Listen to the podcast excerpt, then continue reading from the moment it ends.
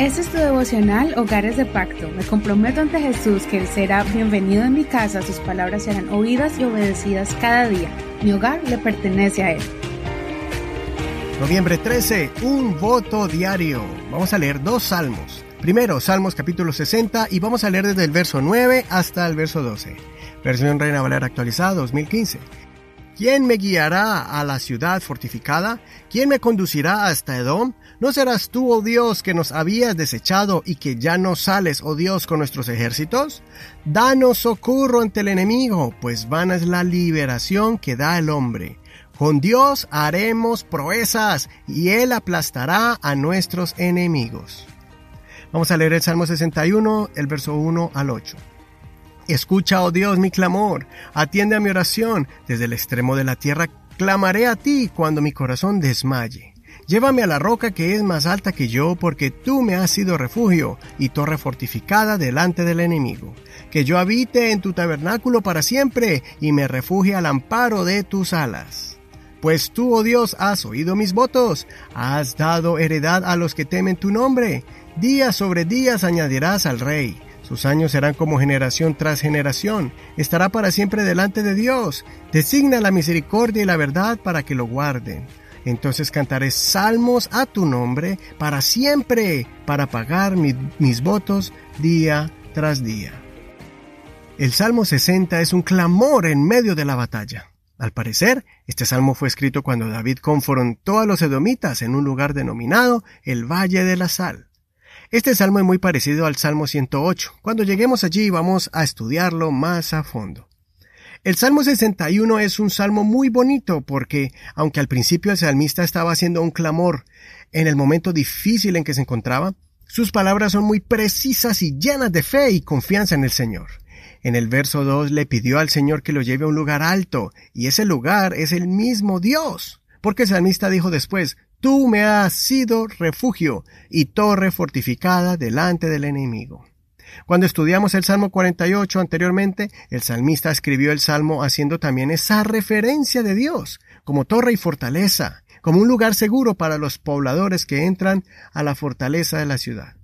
En el verso 4 le pidió al Señor que lo guarde y lo proteja, porque Él quiere estar en el tabernáculo de Dios, o sea, delante de la presencia de Dios para siempre, pues David sabía que allí era el mejor lugar para encontrar seguridad, y que es como un ave que protege a sus polluelos cuando está bajo la sombra de las alas del Señor.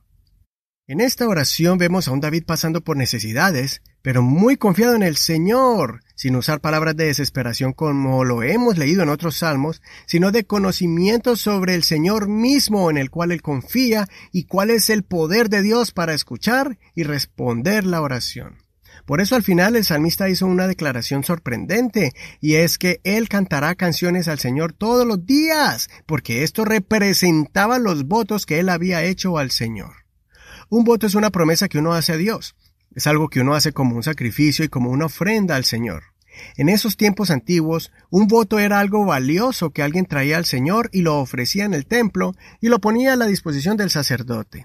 En este caso, David no solamente le daba votos y ofrendas de animales y de metales preciosos al Señor, también le traía al Señor todos los días una canción para exaltarlo y glorificarlo. David sabía mucho sobre música. David había desarrollado un talento muy hermoso que era componer canciones, creando la melodía y tocarlas con instrumentos. Ese talento y ese don se convirtió en el voto diario que él le hacía al Señor si lo ayudaba a vencer a los enemigos.